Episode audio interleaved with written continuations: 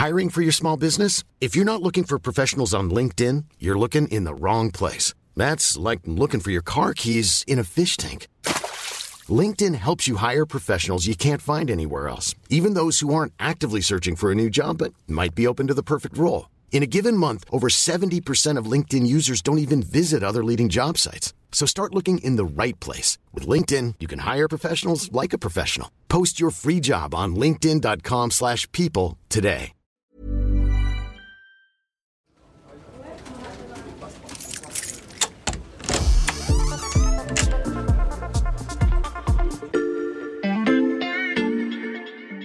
Bonjour, c'est Mathias Pengili. Bienvenue dans l'armoire de la loupe. Cette semaine, vous allez tout comprendre sur L'effacement diffus. L'effacement diffus. La Haute-Savoie est un département pilote dans l'effacement diffus. L'effacement diffus. L'effacement diffus. l'effacement diffus. À l'Express, le journaliste qui connaît le mieux le sujet, c'est Valentin Ekirch de la rubrique Climat. Bonjour Valentin. Bonjour Mathias. En matière énergétique, quand on parle d'effacement, à quoi fait-on référence? L'effacement, eh bien, en fait, c'est tout simplement effacer sa consommation du réseau euh, d'électricité pendant une période plus ou moins longue, pendant une temporalité euh, définie. Et d'ailleurs, je vais tout de suite devancer ta prochaine question. Pourquoi devrait-on effacer sa consommation? Eh bien, tout simplement pour enlever une charge sur le réseau d'électricité et éviter un blackout, par exemple, lors d'un pic de la demande d'électricité. Mais concrètement, Valentin, comment on fait pour effacer sa consommation d'électricité? En fait, il faut comprendre que le réseau est construit de sorte que l'offre et la demande d'électricité soient équilibrées. Tout simplement parce que euh, l'électricité, eh bien, on ne sait pas vraiment la stocker aujourd'hui. Donc, si l'offre est trop importante, eh bien, il faut qu'on la vende, euh, par exemple, à des pays voisins. Sinon, c'est la perte d'énergie. Et ça, c'est évidemment, c'est pas très bon pour EDF parce que ça veut dire une baisse du prix de l'énergie. Et si la demande est trop importante, eh bien, il y en a qui vont se retrouver à ne pas être livrés en électricité. Et ça, tout simplement, ça s'appelle le blackout. En France, c'est RTE, le gestionnaire du réseau de transport d'électricité, qui veille à ce que demande et offre soient ajustées. Et que se passe-t-il lorsque ce n'est pas le cas? Si ce n'est pas le cas, RTE peut demander en fait à EDF de remettre en route une centrale ou de la couper en fonction de ses besoins. Et ces risques, eh bien, de pics de consommation d'énergie, ils arrivent souvent. En hiver, par exemple, quand on pousse le chauffage à fond et qu'on est des millions à le faire, ou en été, quand d'un coup il fait extrêmement chaud et on est nombreux à activer euh, toutes les clims. Eh bien, RTE, il peut dans ces cas-là demander aux industries de réduire leur activité, par exemple euh, en débranchant une ligne de production, pour éviter que ça tire sur le réseau. Cela, ça se fait en échange d'une rémunération, et c'est ça qu'on appelle l'effacement. Et donc l'effacement diffus, qu'est-ce que c'est? Eh bien, l'effacement diffus, c'est un petit peu la même logique, Mhm. mais c'est un petit peu une sorte euh, d'économie de bout de chandelle, mais qui serait vertueuse. En fait, l'idée, c'est de mettre tout le monde à contribution, c'est-à-dire de couper le chauffage en même temps chez des particuliers pour récupérer de la puissance.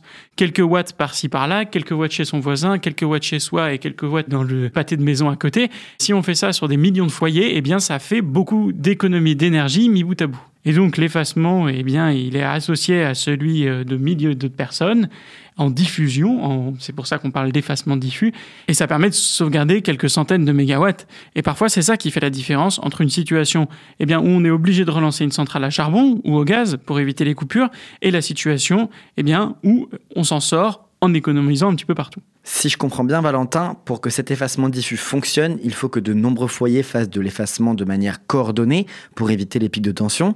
Comment est-ce qu'on peut faire ça exactement? Oui, effectivement, comme tu dis, le but c'est d'essayer d'aller récupérer un petit peu de puissance à droite à gauche. Bon, ça on l'a compris. Et il y a différentes solutions en fait pour faire cela.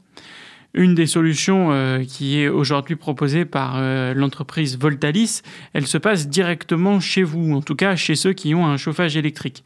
L'idée c'est d'installer un petit boîtier à côté de chaque chauffage électrique, il fait quelques centimètres, et qui permet automatiquement d'abaisser euh, d'un degré, par exemple, durant une temporalité donnée, 10 minutes, euh, 20 minutes, une demi-heure, d'abaisser le thermostat de ce chauffage pour que le système puisse récupérer de la puissance auprès de la consommation de ces, ces- ces différents chauffages, ces millions de chauffages en fait, pour euh, alimenter le système euh, quand il est particulièrement sous tension. Est-ce qu'on sait combien de bâtiments sont équipés aujourd'hui? Voltalis, pour le moment, revendique 200 000 logements. Ça veut dire euh, environ 1 million de chauffages selon eux. Et l'entreprise estime ainsi avoir une capacité d'effacement de 500 MW. 500 MW, ça correspond à justement la puissance d'une euh, centrale euh, à charbon ou euh, à gaz qui serait relancée si on n'avait pas cette solution d'effacement. Et le système Voltalis, il est intéressant pour les particuliers puisqu'il est installé gratuitement et d'après eux, ça permettrait de réaliser 15% d'économie. Bon, alors ça, pour le moment, c'est difficilement prouvable, mais en tout cas, c'est ce qu'ils racontent. 200 000 foyers équipés, Valentin, à ce stade, ce n'est plus vraiment une pratique anecdotique, mais est-ce que c'est suffisant? C'est bien, mais il faudra faire beaucoup mieux.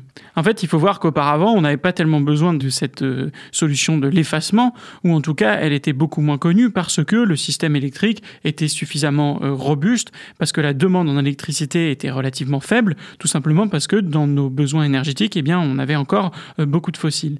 À l'avenir, en fait, ce qui va se passer, c'est que les usages vont s'électrifier. Il y a une partie de notre consommation d'énergie qui va basculer des énergies fossiles à l'énergie électrique. Tout ça, ça va demander donc beaucoup de puissance.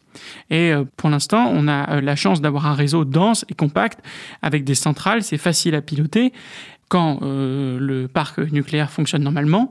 Mais le problème à l'avenir, c'est qu'on aura un niveau d'énergie renouvelable qui sera plus important dans le mix énergétique.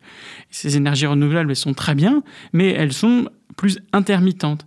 Et par définition, elles sont donc moins pilotables. On aura donc besoin d'accroître nos capacités d'effacement pour justement éviter les pics, moduler ces pics.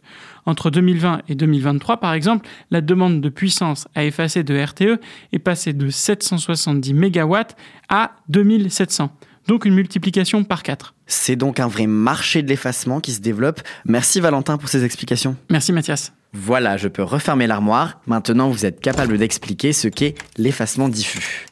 Et si vous voulez en savoir plus, on vous a préparé une liste d'épisodes de La Loupe et d'articles de l'Express qui traitent du sujet. Les liens sont à retrouver dans le descriptif de ce podcast.